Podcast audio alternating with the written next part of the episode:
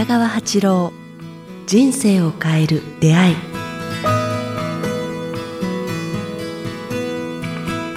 こんにちは早川洋平です。北川八郎人生を変える出会い。今日は第32回お届けします。北川先生よろしくお願いします。さあ、えー、今日はおそらく8月15日配信の予定なんですが8月15日といえば、まあ、お盆の時期でもありやはり終戦記念日。だと思うんですけども先生何かこの時期思い当たる ことだったり何かコメントありますか？8月15日ですか、はい、いやーいっぱいありますね。ちょっと辛いことが多かったっていうかね。先生でもあれですよね、まあ、あの別に年齢を隠してるわけじゃないですけど終戦の時の記憶ってありますか？終戦の時の記憶はないですね。もう僕がいや戦うん、昭和19年だから、終戦の1年前だから。それはないですね。意識した時はもう昭和23、2、3年で、うん、小学校5、6年の時はもう新しい時代に入っていく時ああの頃ね、あの、なんて言いますかね、希望に満ちてたっていうか、新しい時代に入ったっていう感覚が、まあ、私たち幼い頃の、ね、幼い人間にもこう、感じられたぐらい、学校の先生や大人たちがなんか、あの、そんなことを口にしてましたね。あ口にしてたっていうか、そういう新しい時代に入ったっていう、なんか、のびのびにしたとこがありましたね。それは後から振り返ってってことじゃなくて、その当時も実感してたんですね、進行形で。実際、それとなんかね、もう一つ、今、今なって反省したのは、今言われてる、はい、あの、自虐、日本の自虐歴史みたいな、あ意識っていうかね、はい、日本人は悪いことしたっていう学校の先生は、大人の人たちがしょっちゅう言ってたけども、言われてたんですよね。今考えると、あれがかなり、あの、マイナスの意識で、日本人は悪いこと、私たち日本人はこう、劣等民族みたいな意識を植え付けられたのも事実ですね。はい。高校時代ぐらいになってやっとそれが取れてきたのかなっていう感じで、ずっとなんか、あの、ダメな民族みたいな、悪いことした民族みたいなことをなんか、あの、私、言い続けられましたね。うん、アメリカ人は素晴らしくて、日本人は劣等で、アジアの人たちに苦しめた悪い人間っていう、こう、なんかそういうのがありましたね。今、反省してしまう。反省しないといけないなと思ってますけど。じゃあやっぱりその前の日本人が持ってたものをある意味抜き取られたみたいな部分はうん、もう少し今、誇り持っていいかなって今さ今は思いますね。うん、まあ、あの、この終戦の、終戦じゃなくてお盆の頃のあれ思うと、はい、もう少し私たち民族、日本人としての誇りを持っていいと思いますね。右翼とかそういうものではなくてね、日本民族として、なんか実際は素晴らしいんだって一生懸命思っていいと思いますね。さあ、そんな、こう、8月15日の今日配信なんですけども、えー、リスナーの方から質問をいただいていますので、今日は、ね、はい、そちらを取り上げたいと思います。うん、えー、じゃあ早速読みますね、えー。こんにちは。毎週人生を変える出会いが更新されるのを心待ちにしております。気持ちが波立つ時や、ちょっとしたトラブルがあった時など、何度もバックナンバーを聞き返し、学びと気づきをいただいています。さて、拙い内容で恐縮なのですが、先生の質問です。私の夫は普段はにこやかで面白いパートナーであり、子供たちにとっては優しい父親なのですが、時間や心の余裕がない中、私の不手際や間の悪さで自分の要求が通らなかった時、燃え盛る火のように怒り出します。私はただただ謝る。でも彼はますます怒りに燃えて弾丸のように自分のして欲しかったこと、ムカムカした気持ち、お前反省してないんじゃないかといった責める言葉を畳みかけてきて、私はどんどん萎縮して延々と話が続くという悪い循環にはまっていくことが多々あります。彼も怒りゆえに言い過ぎるところがあり、私自身傷つくことがあるのですが、それについては気持ちが静まった後あまり触れることがなく、なんだか素直になれない私もいます。また、要望にうまく答えられなかった事情がある場合、それを分かってほしい気持ちが湧いてきて話し始めると、言い訳ばかりと聞く耳を持ってはくれません。先生のお話に怒りと言い訳を人生から少しでも減らそうとあり、私も心からそうしたいと実践したく思っています。夫とこのようなトラブルがあったとき、いつも通りの悪循環に陥ることなく、冷静に怒りと言い訳のない話し合いをするにはどうしたらよいでしょうか？アドバイスをいただけたら幸いです。えー、宮城県30代、えー、ポッドキャストネーム、ティダさんからいただいています。ポッドキャストネーム、ティダさん。あ、ティダさん。はい。こんにちは。えー、そうですね。なんかあの、まあ、方法はあると思うんですけど、はい、まず私が思うのは、あの、食べ物が、を変えてみたらどうかと思うんですよね。食べ物で聞くはい。まず食べ物を、野菜系とか体、気持ちが収まるようなものを食べてるか、お肉系とか脂っこいものを食べてるかによってかなり違ってくるっていうのもあります。で、ちょっとこの話をすると、ある私の友人の大野さんという方が、こう、美容師、美容師さんをされてるんですけども、はい、そこにあの、えー、お母さんが、小学校5年の女の子と小学校1年ぐらいの男の子をいつも連れてきてたんですけども、小学校5年の女の子が、あの、とてもこう、泣き叫び、泣き叫んだり、ちょっと叱ると大騒ぎするっていうかね、あの、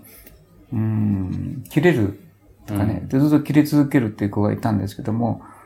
その子に、の食べ物を聞いてみたら、あの、朝ですね、あの、ハムが大好き。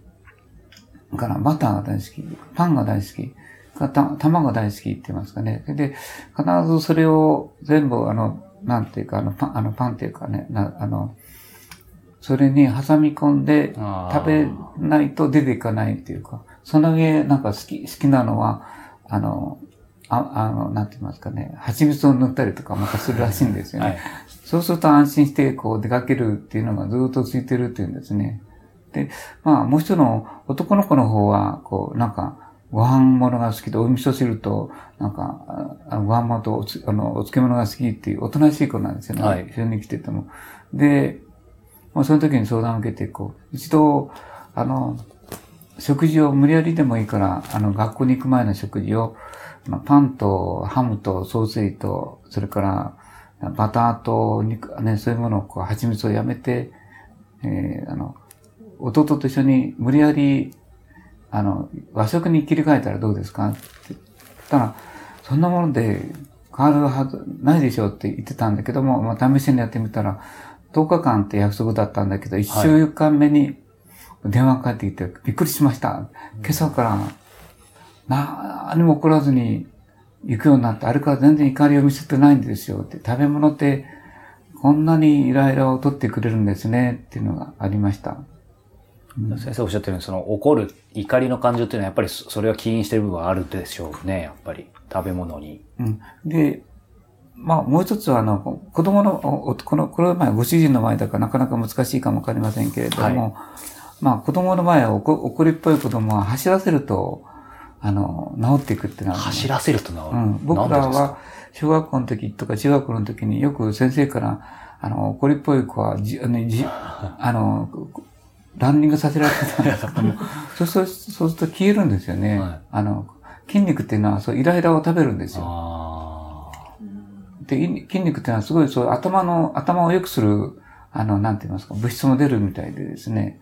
で気力っていうのも、筋肉脂質の人ほど気力っていうのは高いような気がしますね。3番目としてはですね、まあそれは子供に対するあれなんですけども、はい、やはりあの、ご主人に対しては僕思うのは、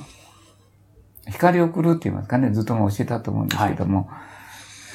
怒りっぽい人、怒ってる時にこう、まあ左手でわからないように相手の方にピンク色の左回りの光を、